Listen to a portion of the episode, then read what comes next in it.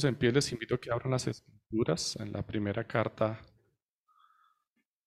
a Timoteo.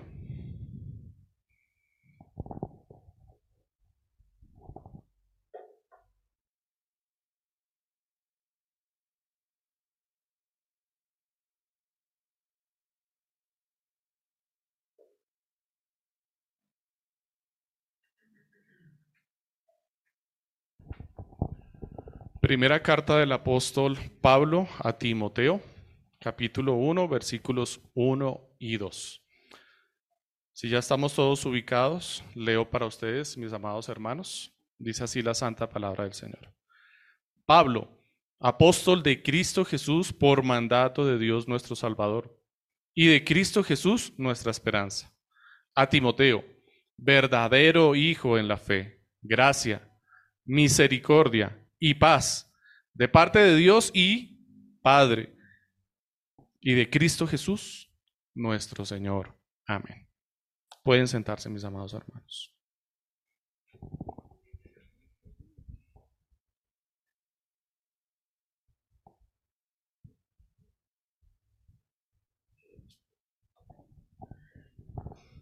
Bueno, mis amados hermanos, con la gracia que el Señor nos ha concedido, hoy iniciamos un nuevo texto de estudio bíblico, una nueva exposición de las palabras en la carta a Timoteo. Esta carta a Timoteo es la primera de las tres llamadas o conocidas cartas pastorales.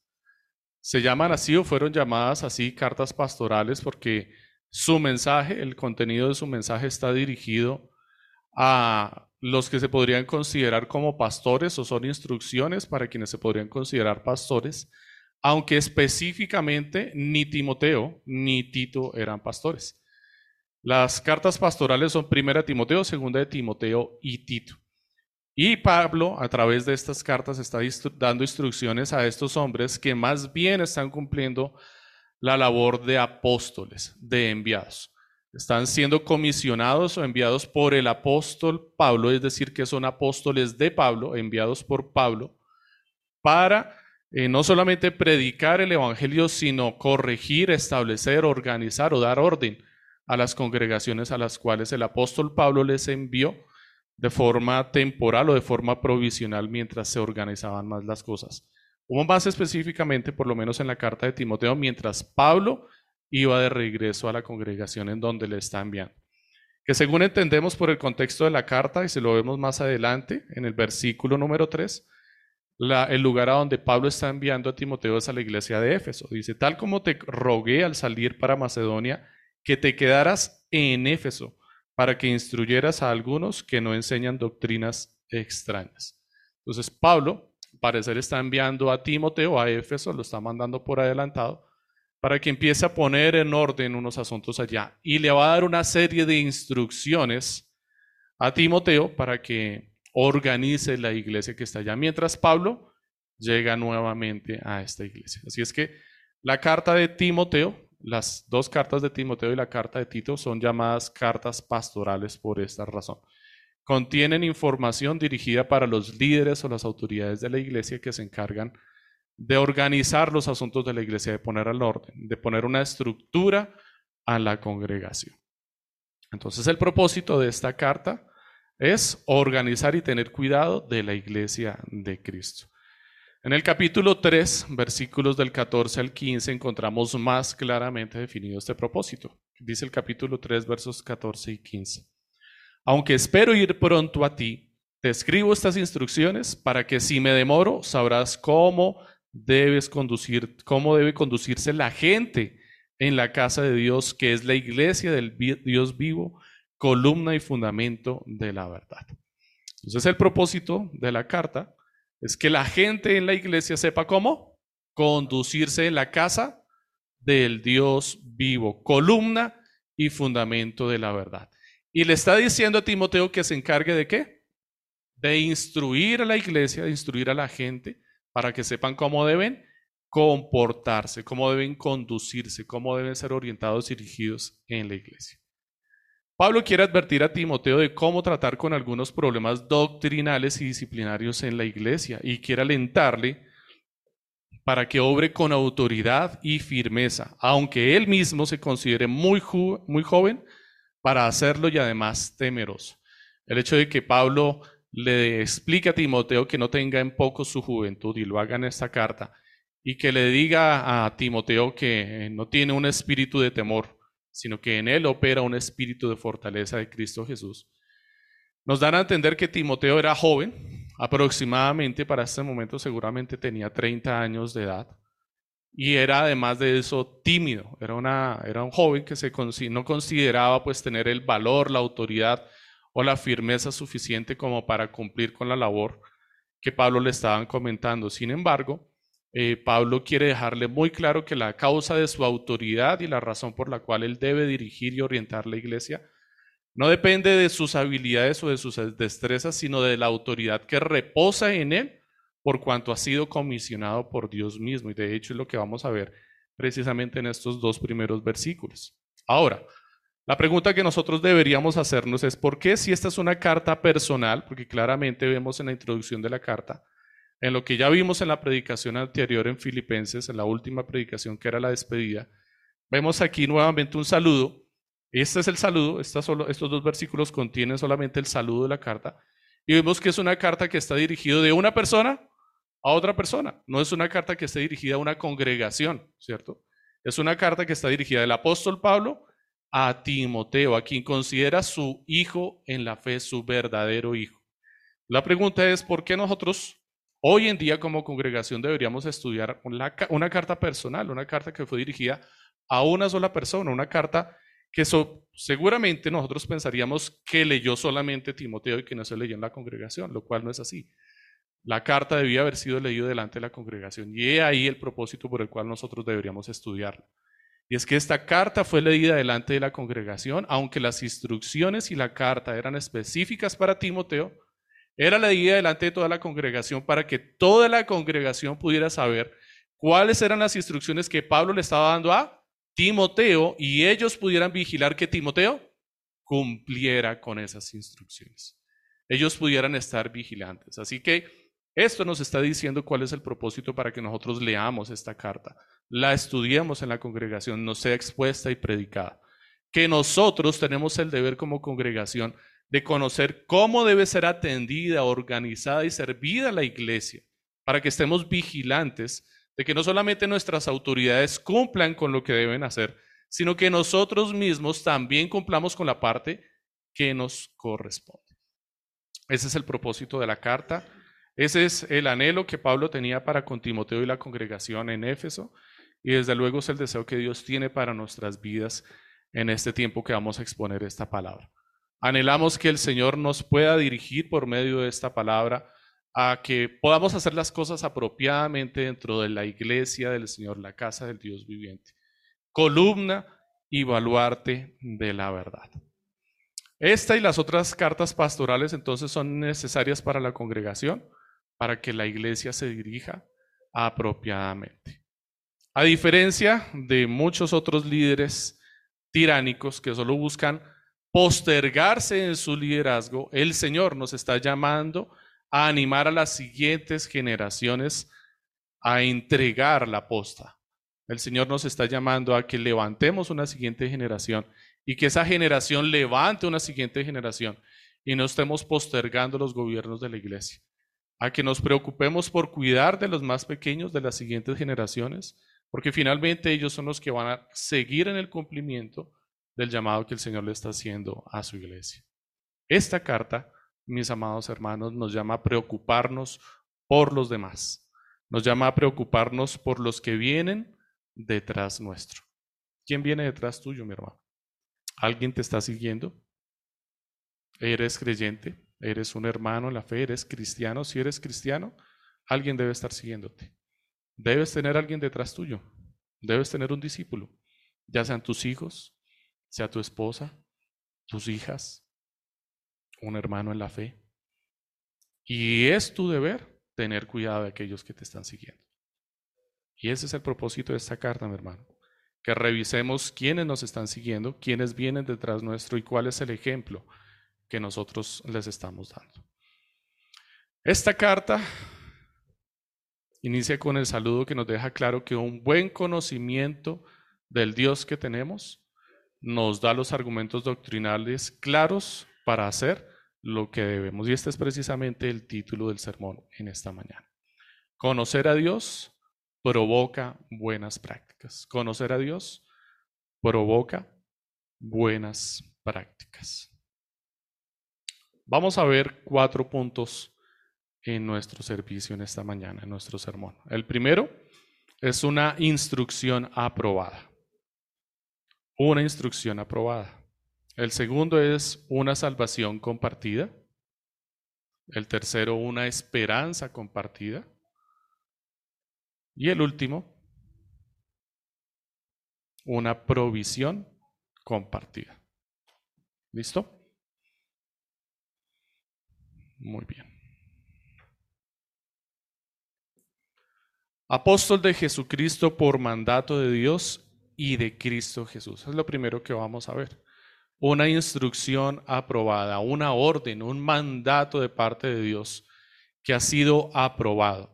lo primero que nos está diciendo aquí Pablo en su presentación, cuando nos está diciendo quién es el que está escribiendo la carta, de forma especial, Pablo está eh, poniéndose un título. Está, no se está presentando solamente como Pablo, sino que está poniendo un título y está diciendo Pablo, apóstol de Jesucristo. Y está dándonos la causa, o le está dando a Timoteo la causa por la cual es apóstol de Jesucristo. Y dice que es por mandato de Dios y de Cristo Jesús. Pablo es apóstol porque Dios lo ordenó. Pablo no es apóstol como los apóstoles que hoy en día tenemos en las congregaciones en muchas iglesias, triste y desafortunadamente, que se autodenominan a sí mismos apóstoles o que son ordenados apóstoles por otros que se han autodenominado apóstoles. Pablo nos está diciendo aquí que su apostolado proviene directamente del Señor Jesucristo y que el Señor Jesucristo lo comisionó como apóstol por mandato de Dios mismo. Pablo ve la necesidad de presentarse como apóstol de Jesucristo con el propósito no solamente de darle más peso a su mensaje, sino de animar a Timoteo, mostrándole que quien lo está enviando lo hace bajo la autoridad de Dios. Porque Pablo está enviando a Timoteo, es decir, que Pablo también está comisionando a Timoteo para cumplir con una función. Y para que Timoteo se sienta más eh, afirmado en la labor que debe hacer, Pablo le quiere dejar claro que él lo está comisionando porque Dios se lo ha ordenado a él. Dios le ha dado la orden a Pablo de ejercer esta función y por esta causa Pablo tiene la autoridad de comisionarlo a él, para que Timoteo no vaya con temor, para que Timoteo sepa y tenga seguridad de que va a estar respaldado por el Señor en esta labor. Aunque el tono de la carta en general es muy amistoso, recordemos que es la carta de Pablo dirigida a quien considera su verdadero hijo en la fe. Pablo no quiere que la carta se entienda como consejos de un amigo mayor a otro amigo, sino que se entienda con la autoridad apostólica que le ha sido conferida por Dios mismo. Y por eso Pablo ve allí la necesidad de poner allí su título de apóstol. La palabra que Pablo usa para designarse como apóstol en las escrituras es apóstolos. Este es el término original en el griego, que significa enviado. Pero no solamente es un enviado como un mensajero, sino que aquí la palabra dentro del contexto cristiano ha tomado un significado más importante y más denso, un significado más complejo que solamente enviado, que era como se utilizaba en esa época para muchas labores. El mensajero entonces que iba de un lugar a otro lugar era un apóstol. El que se encargaba de enviar un mensaje con la autoridad de un gobernante era un apóstol. Y ahora esta palabra ha tomado un significado un poco más profundo en medio del, grupo, del pueblo cristiano, perdón. Y no solamente significa enviado, sino que significa que es alguien que está representando a aquel que lo ha enviado. Alguien que tiene su carácter y su autoridad. Así es que cuando Pablo dice que es apóstol de Jesucristo, está diciendo que él está obrando bajo la autoridad de Cristo, que está representando a Cristo, luego toda palabra que salga de su boca tiene autoridad de Cristo, tiene autoridad apostólica.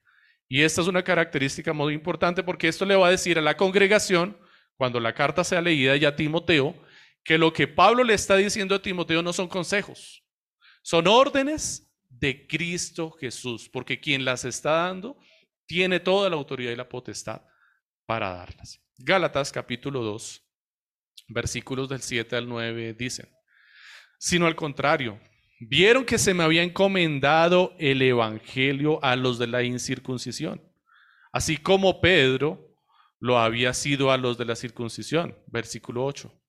Porque aquel que obró eficazmente para con Pedro en su apostolado a los de la circuncisión, también obró eficazmente para conmigo en mi apostolado a los gentiles.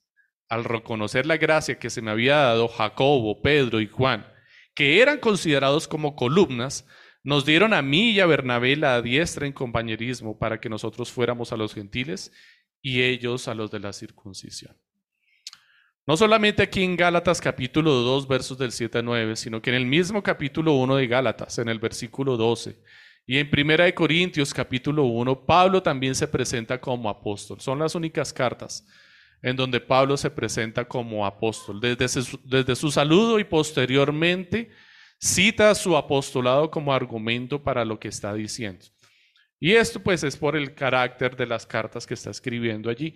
Pablo ve la necesidad de dejarle claro a quienes les está escribiendo que él es apóstol de Jesucristo y que goza de la autoridad para decirles lo que les tiene que decir.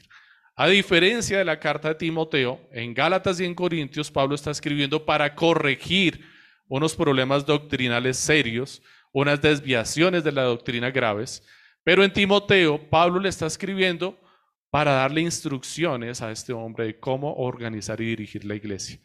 Y quiere que tenga clara la congregación que todo lo que se hace en la iglesia no es por capricho de una persona, no es por gusto de una persona en particular, sino porque tiene un carácter apostólico, una ordenanza en Cristo Jesús. Por eso, Pablo ve allí la necesidad de dejar claro que él es apóstol de Jesucristo. Además, su saludo nos deja claro que quién el que lo envió, quién fue el que lo envió, perdón, y cuáles fueron las órdenes eh, que está dando y por quién fue ordenado. Pablo quiere dejar claro que fue ordenado por mandato de Dios y de Jesucristo. Entonces, cuando nosotros leemos Pablo, apóstol de Cristo Jesús, si traducimos lo que esto significa, deberíamos leer o deberíamos entender Pablo, enviado por el ungido que vino a salvar. ¿Qué es lo que significan estas palabras? Apóstol significa enviado, Cristo significa el ungido y Jesús significa el que vino a salvar. Esto dice Mateo capítulo 1, versículo 21, cuando el ángel le está dando la revelación a María acerca del nacimiento del Mesías. Le dice, porque Él salvará a su pueblo de sus pecados. ¿Lo llamarás Jesús? ¿Por qué? porque Él salvará a su pueblo de sus pecados. ¿Cómo debemos leer entonces esta introducción? Pablo, enviado por el ungido que vino a salvar. Cristo es el enviado a salvar por parte de Dios. Preste mucha atención a esto, mi amado hermano. Cristo es el enviado a salvar por parte de Dios. Pablo es el enviado a predicar a los gentiles por parte de Cristo. Timoteo es el enviado a poner en orden la iglesia en Éfeso por parte de Pablo. Cada uno está cumpliendo una comisión, cada uno está cumpliendo con un apostolado. Así es que en ese orden de ideas, aún Timoteo viene a ser apóstol, solamente que no tiene el mismo carácter que tiene la comisión o el apostolado de Pablo, porque no fue comisionado directamente por Jesucristo, fue comisionado por Pablo. Pero Pablo le quiere dar a entender que a pesar de que no fue comisionado directamente por Cristo, con la autoridad que Pablo tiene, Pablo le está comisionando para que tengas autoridad para hacerlo. No es el mismo apostolado, pero Pablo le quiere decir, tienes la misma autoridad para obrar, bajo la instrucción y la enseñanza que yo te estoy dando. Los oficiales de la iglesia, mis amados hermanos, entonces, no son elegidos por la iglesia, son elegidos y enviados por el Señor. la iglesia, los reconoce, pero tienen autoridad por causa de la elección y capacitación dada por Dios. En la historia de Israel podemos ver varios ejemplos de lo que ocurre cada vez que el pueblo elige a su gobierno en vez de que Dios lo elija. Podemos empezar desde el mismo origen de la creación. Eva le creyó a la serpiente en vez de Adán, que había sido la autoridad que Dios le dio. Dios le dio las instrucciones de lo que debería ocurrir en el huerto. Dios le dio las instrucciones de lo que se debía hacer en el huerto y de cómo se debía ordenar en el huerto. ¿A quién? A Adán. Pero Eva prefirió escuchar a Satanás y no a la autoridad que Dios le había dado. Israel prefirió a Faraón que a Moisés. Cuando el Señor levantó a Moisés para que fuera y salvara al pueblo de Israel, Israel empezó a vivir las consecuencias de lo que significaba salir de Egipto por causa de la opresión que empezó a ejercer el faraón adicional a la que ya traía cuando fueron a pedirle que los dejara salir. Ellos empezaron a oprimir, eh, el faraón empezó a oprimir más al pueblo de Israel. Israel, ¿qué dijo? ¿Qué prefirió? Dijo, pues nos preferimos quedarnos con el faraón. O sea, si salir significa que nos van a poner más carga y más trabajo, nos quedamos con el faraón. Y despreciaron a quien Dios había dado como autoridad y gobierno, que fue Moisés, y prefirieron seguir bajo el gobierno de faraón. Israel no fue el que eligió a Saúl. Le pidieron gobernador al Señor, le pidieron rey. Queremos a alguien que nos lleve a la guerra igual que las demás naciones. Y el Señor les dijo, ok, les voy a conceder rey. Y ellos fueron los que lo eligieron. ¿Y a quién eligieron? A Saúl. ¿Y cómo dice la palabra que eligieron? Conforme a su vista, conforme a lo que veían, ¿cierto? Un hombre que superaba de hombros para arriba a todos los demás del pueblo, grande, atractivo, y confiaron y creyeron, este es el hombre que nos va a llevar a la guerra y nos va a llevar a ganar. Y eligieron al peor gobierno en vez de someterse a la voluntad de Dios que les daba a David. Dios estaba preparando y quería mostrarles allí que los gobiernos que Dios establece son los gobiernos que nosotros necesitamos, aunque nosotros no los vemos aptos y capacitados para la labor que Dios nos está dando, esos son los gobiernos que necesitamos. A diferencia de lo que nosotros creemos que necesitamos, que finalmente termina siendo más terrible de lo que nosotros esperábamos. Finalmente, también encontramos que Israel prefirió a Absalón antes que al mismo rey David. Cuando Absalón se levantó contra su padre, dice la palabra que él fue a la puerta de la ciudad y se paró allí a escuchar los, los problemas del pueblo. Y estaba manipulando el corazón del pueblo, ¿cierto? Como seguramente hemos visto que ocurre hoy en día, que estamos cercanos a las elecciones, ¿cierto? Alguien debería escucharte. Yo estoy de acuerdo con lo que tú dices, tienes razón. Alguien debería ponerme como juez a mí para juzgar a tu favor. Yo estoy de acuerdo con lo que tú dices. Tienes razón, o sea, es injusto lo que están haciendo. Ah, qué lástima que yo no sea el rey. Y estaba inclinando el corazón del pueblo, manipulando el corazón del pueblo para quedarse con la autoridad y el gobierno. ¿Y qué hizo el pueblo? Lo levantó como rey. Dijo, este es el rey que nosotros necesitamos. Un rey que escucha mis necesidades particulares, no las del pueblo, las mías, porque me escuchó a mí, no estaba escuchando al pueblo. Estaba escuchando a cada individuo y claro, el pueblo dijo, este es el que necesitamos, manipulados todos. Y lo pusieron como gobernante. Y despreciaron el gobierno que Dios les había dado. Los elegidos por el pueblo son elegidos para hacer la voluntad de un pueblo que no sabe lo que quiere. Eso es lo que elige el pueblo. ¿Será que es lo, que nos ha pasado a nosotros hoy en día? Esperemos que no sea lo que nos ocurra. Porque el pueblo ciertamente elige conforme a su propia voluntad, su voluntad personal. El pueblo no elige buscando un beneficio común. El pueblo elige buscando sus propios intereses. Aquel que se ajusta a sus intereses personales, ese es el que considera apto para reinar y desprecia a aquel que está poniendo Dios, entendiendo que Dios tiene un propósito más alto que el limitado propósito nuestro, que nuestros propósitos tan cortos tan egoístas. Porque eso es lo que hacemos nosotros cuando elegimos un gobernante. Elegimos egoístamente, solamente buscando lo que me beneficie de forma particular a mí. Y a la final nos daremos cuenta que ni Él va a cumplir lo que promete, ni lo que nosotros queríamos era lo que necesitábamos realmente, ni lo que nos va a ayudar. Los elegidos de Dios son enviados para servir y hacer la voluntad de Dios y son capacitados por Él para hacerlo. Y es muy diferente.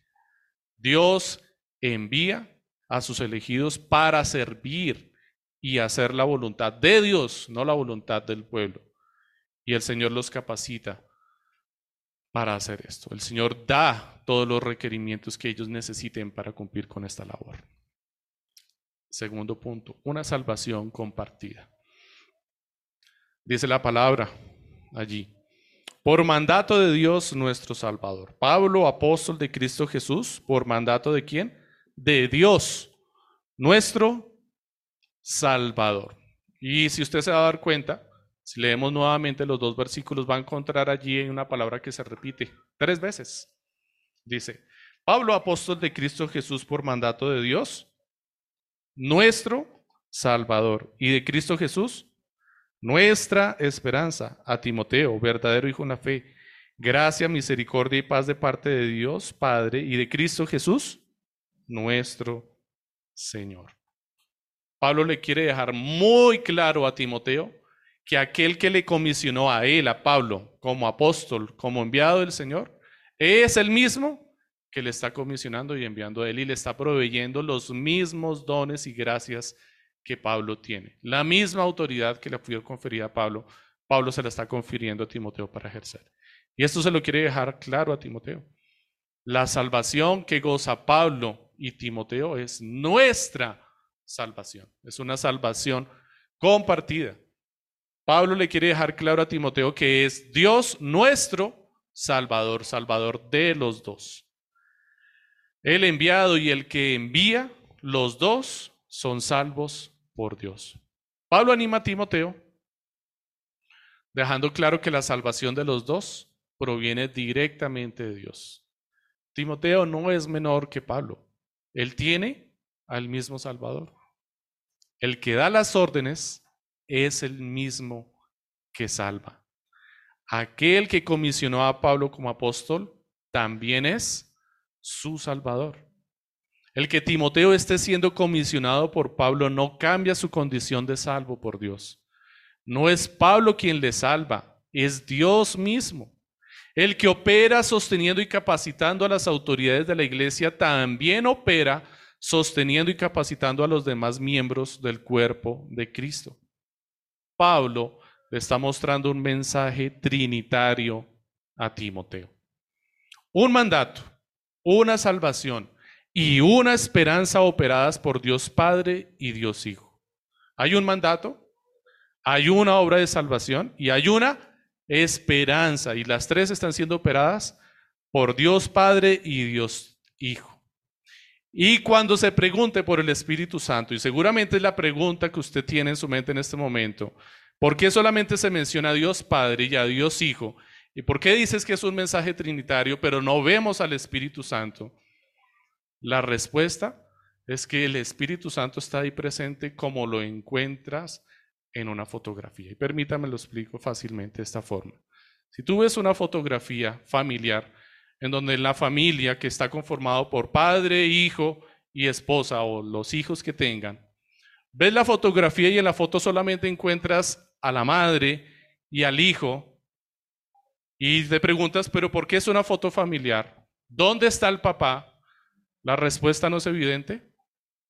¿En dónde está el papá? Él fue el que tomó la foto. Es así de sencillo. Él fue el que tomó la foto. La foto no se toma sola. De la misma forma, el hecho de que Pablo haya podido hacer esta declaración aquí es porque estaba siendo guiado por el Espíritu de Dios. Cuando tú no encuentres la declaración de la existencia del Espíritu de Dios en las Escrituras, en una declaración trinitaria, lo primero que te tienes que preguntar es, ¿quién le reveló esto a este hombre para que lo pudiera escribir? Y ahí vas a encontrar al Espíritu de Dios. Y lo vas a encontrar entonces en toda la escritura, desde el principio hasta el final. siempre detrás de bambalinas, operando para que nosotros podamos ver lo que Dios quiso mostrarnos. El Espíritu de Dios siempre ha estado allí presente, siempre va a estar presente. El Espíritu de Dios es el que está ordenando nuestras vidas ahorita. El Espíritu de Dios es el que está haciendo que esta palabra descienda directamente a nuestros corazones y se aferre a nuestros corazones. Es el Espíritu de Dios el que nos da autoridad para pararnos aquí y poder hablar delante de la congregación. Es el Espíritu de Dios el que está haciendo en tus vidas en este momento que escuches esta palabra y no te disperses en tus pensamientos. Es el Espíritu de Dios el que te guía al arrepentimiento y te muestra los pecados que yo no estoy mencionando, pero tú estás pensando en ellos en este momento. Tú sabes en qué debes pensar, tú sabes cómo el Espíritu de Dios te está rearguyendo por este mensaje. Yo estoy fallando en esto, no estoy haciendo esto, y yo no lo estoy diciendo.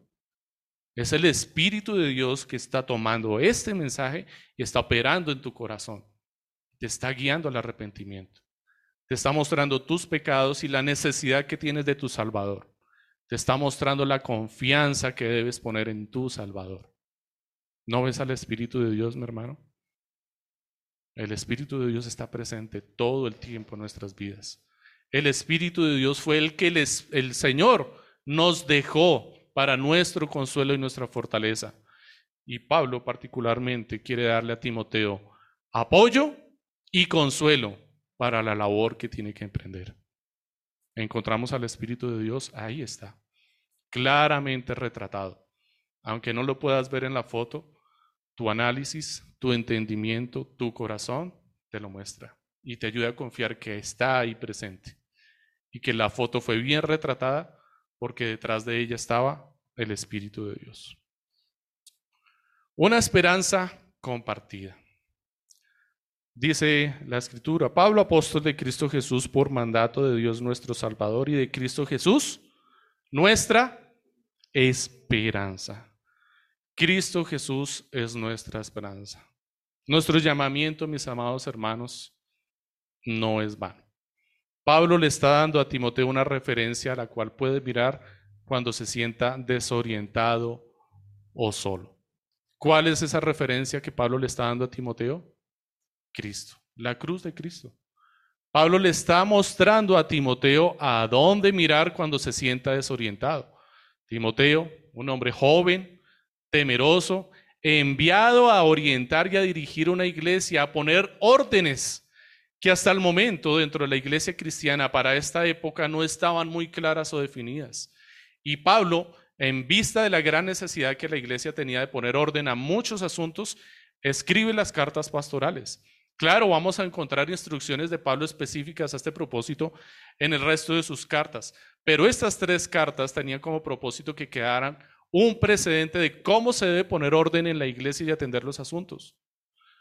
Y Timoteo es el encargado de empezar a ejercer esta labor, joven y temeroso. Un hombre joven y tímido que ha sido enviado para poner orden en la iglesia, para enfrentar a toda la congregación y decirle, mis amadas hermanas, por favor, en la iglesia no pueden enseñar. La autoridad para la enseñanza le corresponde a los varones. Un hombre joven y temeroso, enfrentando a toda la congregación, dando estas instrucciones, diciéndole a la congregación, mis amados hermanos, varones, ancianos, mayores, tengo que hacerles una exhortación y un llamado. Y Pablo le dice aquí en Timoteo, y lo vamos a ver mucho más adelante, cómo debes dirigirte a los ancianos en la iglesia, cómo debes dirigirte a las ancianas de la iglesia, cómo dirigirte a las hermanas de la iglesia. Pablo le está dando detalles de cómo dirigirse a cada persona en la iglesia. Y él, siendo un joven, tener que dirigirse a los mayores en edad y posiblemente también en autoridad de la iglesia, ¿Con qué autoridad y valor lo iba a hacer? Pablo le está diciendo allí, tienes esperanza, no tengas temor, no desconfíes, no te llenes de temor. Cuando te sientas desorientado, tienes esperanza. Mira a la cruz de Cristo. Y es lo que Pablo le está diciendo aquí a Timoteo cuando le dice, Cristo Jesús es nuestra esperanza. Cristo Jesús es el faro que nos orienta cuando estamos a punto de llegar a la playa. Cristo Jesús es la estrella o son las estrellas del cielo que nos orientan en medio de nuestra navegación, en medio de la oscuridad. Cristo Jesús es el sol que sale todas las mañanas, que nos orienta para mostrarnos por dónde debemos tomar nuestro camino, ilumina nuestro camino. Es lo que Pablo le está diciendo aquí a Timoteo. Él es nuestra esperanza, es clara. Es un estandarte, fuerte, firme y grande que se levanta y nos muestra el oriente, a dónde debemos dirigir nuestros pasos. Como el progreso del peregrino, ¿lo recuerdan? ¿Quién era la luz y la guía de cristiano en el camino? No era la cruz de Cristo, no era la puerta que estaba delante de él la que resplandecía a lo lejos y que le mostraba en dónde estaba el camino que debía seguir, aun cuando tropezaba y salía del camino. Nuestra esperanza, le está diciendo Pablo a Timoteo, es real y es cercana. La obra de Cristo se lleva a cabo entre nosotros. Tenemos testimonio de los cielos y de la tierra. Nuestros hermanos que nos rodean dan testimonio de la veracidad de su obra. La esperanza que tenemos no es vana. Puedes mirar a tus hermanos a tu alrededor. Pregunta por la vida de tus hermanos. Pregunta cómo eran antes de llegar a Cristo. Y míralos, tú mismo sé objetivo y mira cómo son ahora. No vas a encontrar un testimonio que te da esperanza allí en la obra que Dios ha hecho en la vida de tus hermanos. ¿Qué eran ellos antes? ¿Tú qué eras antes de llegar a la fe? ¿No eras vil y menospreciable? ¿No eras un puñado de nada? ¿No eras un pecador que se revolcaba en el lodo cenagoso? Y si tal vez tú llegas a decir, no, yo vengo de una familia creyente, desde que era niño fui instruido en la fe y el Señor me afirmó en la fe, pues si tú fuiste sacado de esta forma, si tú fuiste llevado a los pies del Señor, tiene que haber un testimonio en tu corazón que te muestre y te evidencia que a pesar de la instrucción que recibiste de tus padres en la fe, tu corazón te dice otra cosa.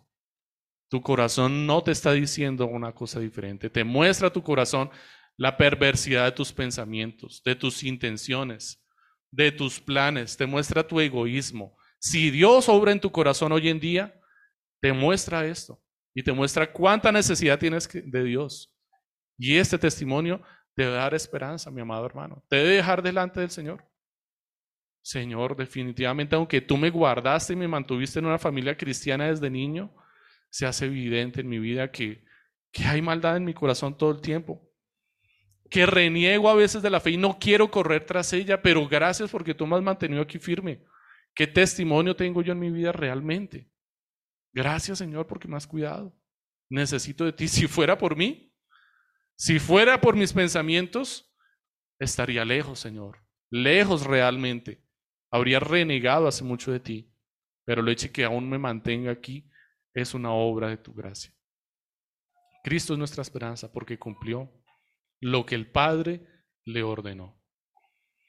Nosotros podemos ver a Cristo como una clara esperanza porque dice la Escritura que Él vino y se sometió a todos nuestros pecados, a todas nuestras tentaciones, a todo lo que nosotros fuimos expuestos en tentación y pecamos.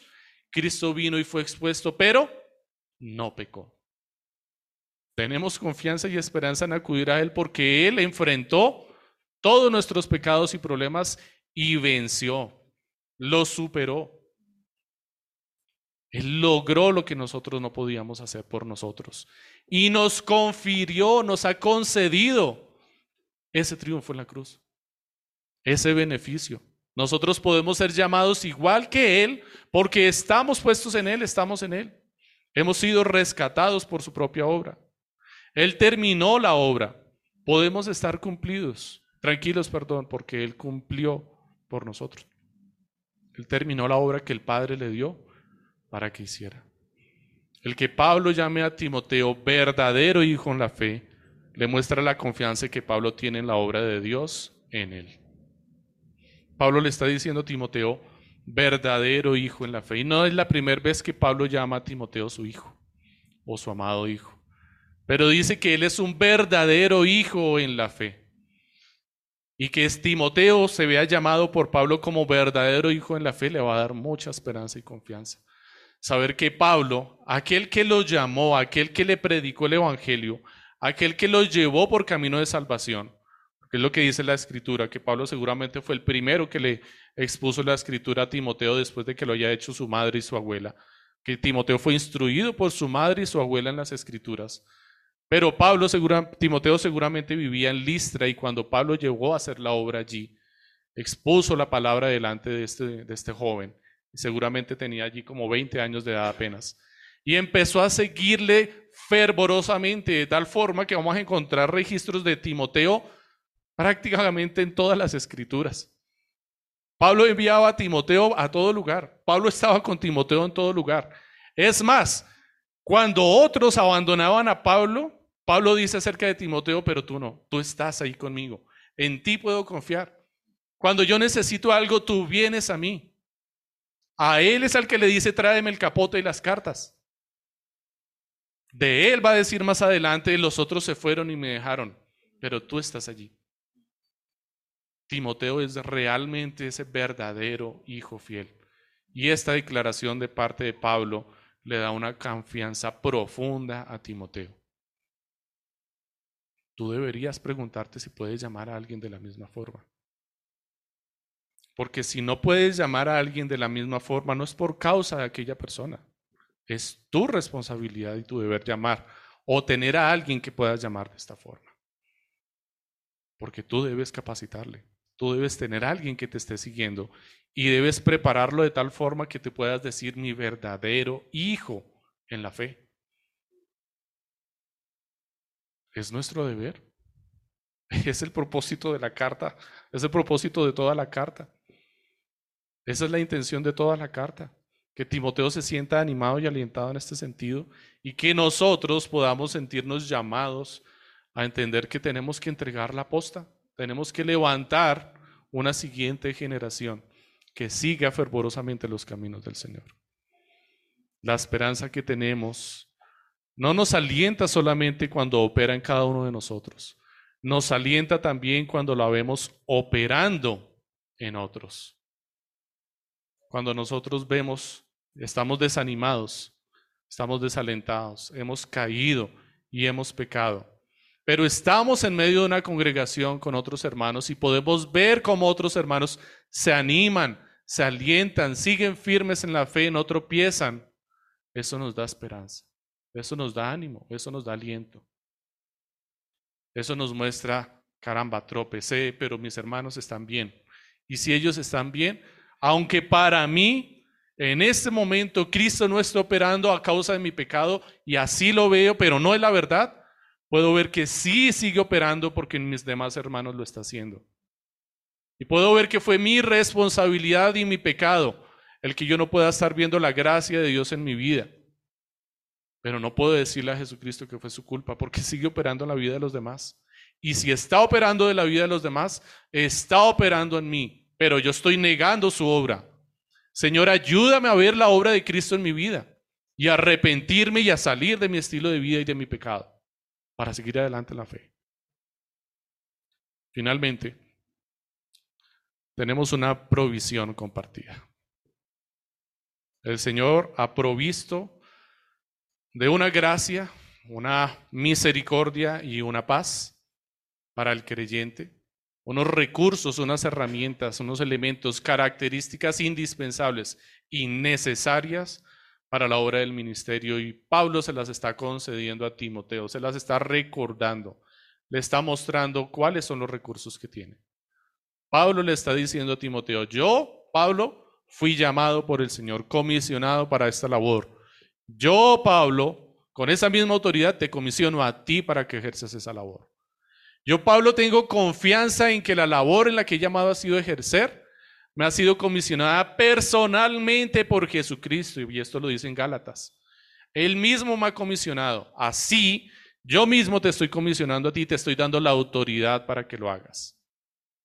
Y si necesitas recursos para ejercer la labor que te he encomendado, esos no te los voy a dar yo. Te los va a dar personalmente quién? Dice Versículo 2. A Timoteo, verdadero hijo en la fe, gracia, misericordia y paz de quién? De parte de Dios Padre y de Cristo Jesús, nuestro Señor. Pablo le está enviando una encomienda a Timoteo. Le está enviando un paquete a Timoteo. ¿De parte de quién? Firmado por Dios Padre y por Jesucristo.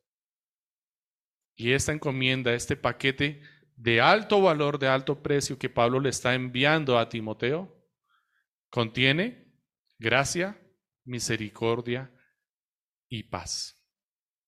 Como ya habíamos visto, los autores bíblicos eran muy intencionales en el uso de cada palabra. De tal manera que hasta sus saludos no eran desprevenidos o casuales, sino pensados intencionalmente. Y vemos aquí que Pablo añade la palabra misericordia al saludo habitual que había diseñado.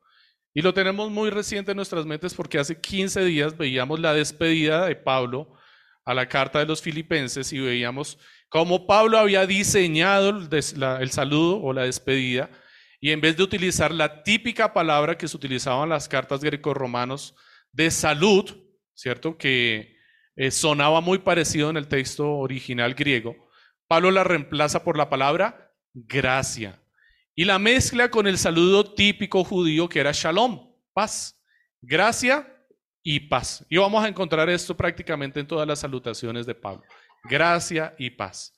Pero aquí, Pablo, muy intencional, de la misma forma que diseñó el saludo gracia y paz, viene y agrega la palabra misericordia y le dice a Timoteo, gracia, misericordia y paz. Pablo tiene muy claro lo que tiene que decir. Y no podemos menospreciar ni una sola palabra de las escrituras. Todas tienen valor porque todas fueron reveladas por el Espíritu Santo de Dios a los autores apostólicos, a los autores de las escrituras, para que nos fueran dadas para la edificación y edificación de la iglesia, para el fortalecimiento de la iglesia. Pablo le recuerda a Timoteo que su Señor tuvo misericordia de él el primero de los pecadores. Dice el versículo 13 y 16 y vamos a ver por qué Pablo está agregando allí la palabra misericordia. Versos 13 y 16. Aún habiendo sido yo antes blasfemo, perseguidor y agresor, sin embargo, se me mostró misericordia, porque lo hice por ignorancia en mi incredulidad. Pero por la gracia de nuestro Señor fue más que abundante pero la gracia de nuestro Señor fue más que abundante, con la fe y el amor que se hallan en Cristo Jesús. Palabra fiel y digna de ser aceptada por todos. Cristo Jesús vino al mundo para salvar a los pecadores, entre los cuales yo soy el primero. Sin embargo, por esto hallé misericordia para que en mí, como el primero, Jesucristo demostrara toda su paciencia como un ejemplo para los que habrían de crecer en Él para vida eterna. Pablo le está diciendo, el Señor te concede misericordia a ti porque de mí tuvo mucha. No tengas temor, Timoteo. No te sientas incapacitado para la labor que te estoy encomendando. ¿Te sientes inútil porque eres joven? ¿Te sientes no apto por tu juventud y tu temor y tu timidez? No te preocupes, yo era peor. Yo era un vil pecador miserable perseguidor de la iglesia. En mí no había ni una sola facultad para ejercer la comisión de nuestro Señor. Y sin embargo el Señor tuvo tanta misericordia de mí que no solamente me comisionó, sino que me dotó de todo lo necesario para ejercerla. Me humilló hasta lo sumo para quitarme lo que yo creía que necesitaba, para darme lo que realmente necesitaba abundante gracia y misericordia. Mis amados hermanos, no hay ninguna excusa para que delante del Señor para nosotros. Ninguno de ustedes tiene una sola excusa, una sola excusa para decirle al Señor que no puede servirle en lo que el Señor le ha llamado. Y vamos a ver en la carta todas las cosas a las que el Señor te ha llamado a ti, hombre, a ti, mujer, a ti, niño, a ti, niña. A todos.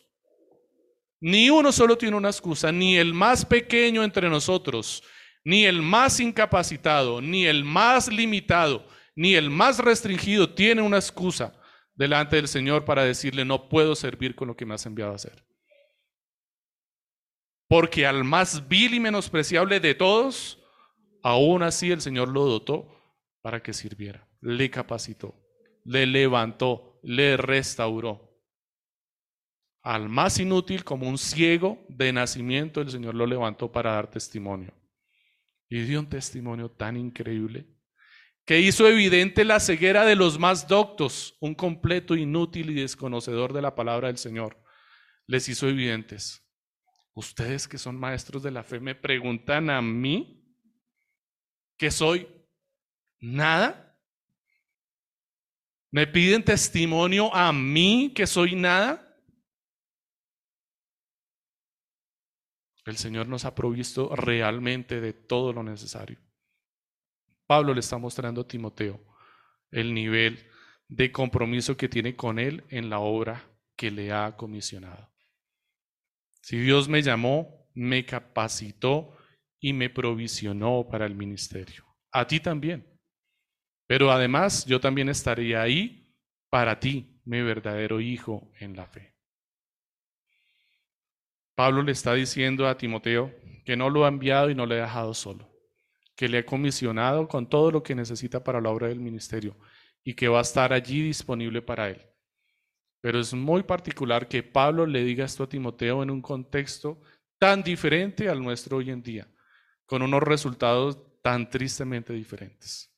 Cuando Pablo le dijo esto a Timoteo, Timoteo se sintió acompañado, respaldado y dirigido por su líder espiritual Pablo, aunque Pablo no estaba allí con él. Y aunque no lo pudo ver seguramente por mucho tiempo. Y la única forma en la que se alentaban y se orientaban mientras no se podían ver era por medio de cartas. Y esta es una evidencia de cómo lo hacían. Y aún así Timoteo cumplió con la labor que le fue encomendada y la ejerció. Y no estuvo llamando a Pablo por teléfono cada tiempo. Me siento abandonado, pastor. O sea, es que no me visita hace mucho tiempo. Es que hace rato que no viene a verme. Pablo, tengo, tengo temor, tengo miedo, ayúdeme. Guíeme, enséñeme, cumpla con su deber. No, ya. Una carta. Listo.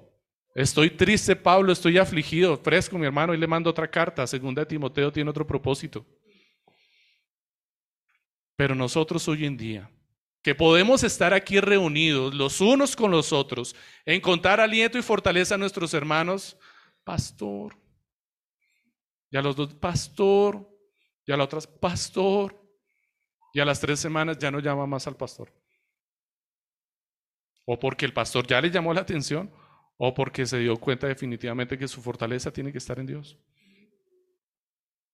No estoy diciendo, mis hermanos, que nosotros no tengamos una labor que cumplir. Y esta carta es un llamado de atención para los líderes de la iglesia, para todos los oficiales de la iglesia. Nos está dando instrucciones de cómo debemos cuidar de la grey del Señor. Claramente, eso no lo vamos a poner en cuestionamiento. Antes de poder predicar esto a ustedes, mis hermanos, esta predicación es directamente a mi vida. Directamente para toda oficial de la iglesia. Pero mis amados hermanos, realmente estamos en unos tiempos que tenemos tantos beneficios que a causa de la cantidad de beneficios que tenemos nos hemos hecho tan blandos, tan blandos, que realmente no somos capaces de soportar nada. No soportamos nada. Si el mismo mundo lo ve y se le hace evidente y llama a la generación, generación actual la generación de cristal. No son capaces de tolerar una sola, cosa, pero hablan de la tolerancia, promueven la tolerancia. Somos los más tolerantes. Toleramos a las diferentes razas, toleramos a las diferentes inclinaciones sexuales, toleramos los diferentes pensamientos, pero no nos hables de cristianismo. Eso es intolerable para nosotros. Es una generación frágil y nosotros estamos en esta generación. Y seguramente muchos de nosotros fuimos responsables de levantar esta generación, porque les dimos todo, les concedimos todo, no les capacitamos para hacer frente al mundo. Y Pablo aquí, por medio de una carta, le está dando una instrucción tan profunda y tan clara a Timoteo, y Timoteo no se lo tomó a mal. No, Pablo por lo menos hubiera venido hasta acá y me lo hubiera dicho cara a cara, ¿no? Pero si nosotros atendemos un problema con un hermano por una llamada telefónica, decimos, es que es tan impersonal, es que no, hagamos las cosas cara a cara, frente a frente. Pero mire todo lo que Pablo le dice a Timoteo, por un medio tan impersonal como una carta. Y es que esto no es impersonal porque es la palabra de Dios. Es Dios operando nuestras vidas, es su palabra, es su Santo Espíritu en nuestras vidas. Tú le vas a decir al Señor, Señor, ¿por qué eres tan impersonal hablándome por medio de un libro? ¿Por qué no vienes y me hablas? ¿Tú quieres hacerle esa demanda al Señor realmente? Mis amados hermanos, el Señor hoy nos dice, yo fui modelo para mis discípulos como padre a hijo, porque lo que yo vi hacer al Padre, eso hice. Juan capítulo 5, versos 19 23. Subráyelo allí en su escritura. Capítulo 5, versos 19 al 23 de Juan. Dice, por eso Jesús respondiendo les decía, en verdad, en verdad os digo que el Hijo no puede hacer nada por su cuenta, sino lo que ve hacer al Padre, porque todo lo que hace el Padre, eso también hace el Hijo de igual manera. Verso 20. Pues el Padre ama al Hijo y le muestra todo lo que Él mismo hace. Salto al versículo 23, les dejo el contexto para que lo revisen en casa. Para que todos honren al Hijo así como honran al Padre. El que no honra al Hijo, no honra al Padre que le envió. Pablo siguió el mismo ejemplo y modelo al Padre delante de Timoteo, para que éste hiciera lo mismo. Pablo se está modelando como un padre delante de Timoteo, para que Timoteo se modele como un padre delante de la congregación. Y nosotros como iglesia hemos recibido la misma comisión. Y el Señor nos ha dotado de gracia, misericordia y paz para hacerlo. No es que Dios haya tenido de nosotros gracia, misericordia y paz. Es que estas virtudes nos pertenecen y nos fueron concedidas junto con la comisión del Padre para dar testimonio al mundo perdido. Para mostrarles dónde está la estrella que los guiará a puerto seguro. Para mostrarles por dónde sale el sol que alumbra su camino. Mis amados hermanos, aquí hemos sido llamados por Dios a ejercer un liderazgo sobre los más frágiles y un sometimiento a los más fuertes. Eso es lo que se va a ocupar Pablo en explicarle a Timoteo. Todos aquí hemos sido llamados a ejercer un liderazgo sobre los más frágiles, sobre los que veas por debajo tuyo, pero también un sometimiento a los más fuertes, a las autoridades que Dios haya establecido en la iglesia dirigiendo a los más frágiles con un trato especial que nadie merece. Eso es gracia. Compadeciéndonos de sus debilidades. Eso es misericordia. Y manteniendo una relación pacífica con ellos. La paz que el Señor nos ha concedido. Pero también sometiéndonos a los más fuertes con gracia. Es decir, entendiendo que nos dirigen no porque sean más, sino porque esto se les ha demandado tenemos que tener gracia con nuestras autoridades. El Señor les está demandando esto. Obedeciendo con misericordia, comprendiendo que ellos tienen que rendir cuentas delante de Dios, no solo por ellos, sino también por quienes están bajo su autoridad. Ten misericordia de las autoridades. Ellos tienen doble responsabilidad delante de Dios. Tienen que rendir cuentas por ellos mismos y por quienes están debajo de ellos. Y hablándoles en paz, no buscando contender, sino ser enseñados, no corrigiéndoles, sino orando por ellos, buscando que el Señor les conceda cambiar. Es lo que le dice Pablo a Timoteo más adelante. Todas las instrucciones que Pablo le va a dar a Timoteo se fundamentan en el correcto conocimiento de Dios que nosotros tengamos. Una buena ortodoxia produce una buena ortopraxis y una buena ortopatía. Ortodoxia, correcto conocimiento. Ortopraxis, correcta práctica. Ortopatía, correcta emoción o correcto sentimiento. El conocer a Dios nos ayuda a obrar correctamente. Oremos al Señor, mis hermanos. Amado Señor, te damos muchísimas gracias porque hoy nos llamas a someternos, Señor, a las autoridades a tener compasión de ellas, misericordia de ellas y a tratarlas en paz. Ayúdanos, Señor, a mejorar nuestro lenguaje al sometimiento a las autoridades. Y ayúdanos, Señor, como autoridades a tratar en paz, Señor, a quienes estén bajo nuestra subordinación. A guiarles con misericordia, compadeciéndonos de ellos, Señor, y a tener compasión de sus pecados, de sus luchas y de sus problemas, Señor guiándoles con gracia con tu palabra. Ayúdanos, amado Señor, a poner en práctica este principio fundamental para el gobierno de la iglesia. Y que todos los asuntos en la iglesia, Señor, los podamos someter a estos principios, a estos mandamientos, a esta enseñanza. Que tu iglesia, Señor, pueda ser dirigida con gracia, con misericordia y con paz. Que tu iglesia se pueda someter a sus autoridades con gracia, con misericordia y con paz, y que tu conocimiento, el conocimiento de tu nombre, abunde en nuestras mentes. Amén.